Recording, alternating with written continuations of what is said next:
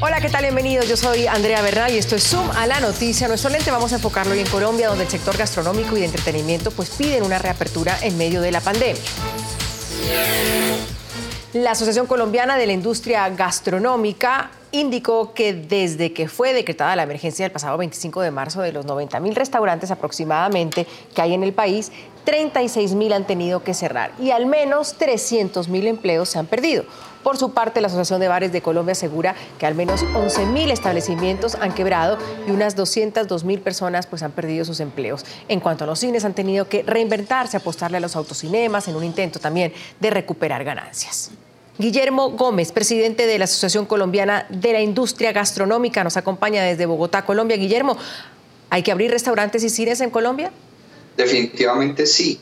Este es un sector que no resiste más mantenerse cerrado y debemos advertir que se hizo un trabajo muy juicioso de protocolos de bioseguridad precisamente para que esa reapertura no se constituya en un riesgo que acelere los contagios en el país. Carolina Corcho, vicepresidenta de la Federación Médica Colombiana, en este momento abrir o reabrir restaurantes, reabrir eh, eh, los espacios sociales, eh, doctora.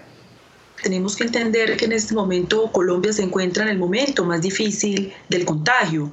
Nosotros triplicamos el número de contagios en el mes de julio a raíz de que una de las equivocaciones que se cometió es la reapertura muy rápida de sectores económicos después del confinamiento que se hizo en el mes de febrero y marzo, cuyo objetivo era fortalecer el sistema de salud.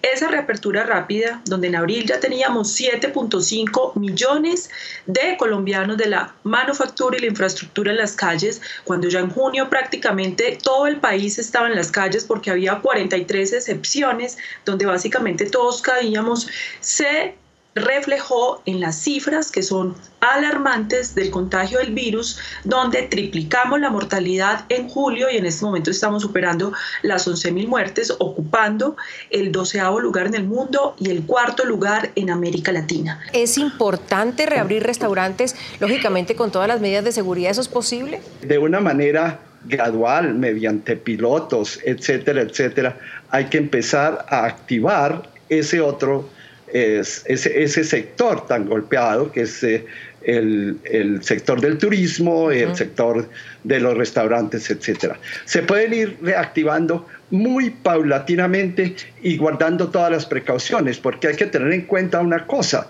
esto no se va a acabar en, en, en el mes entrante, esto va a durar por lo menos el año, el, eh, eh, lo que resta del año y el año que viene.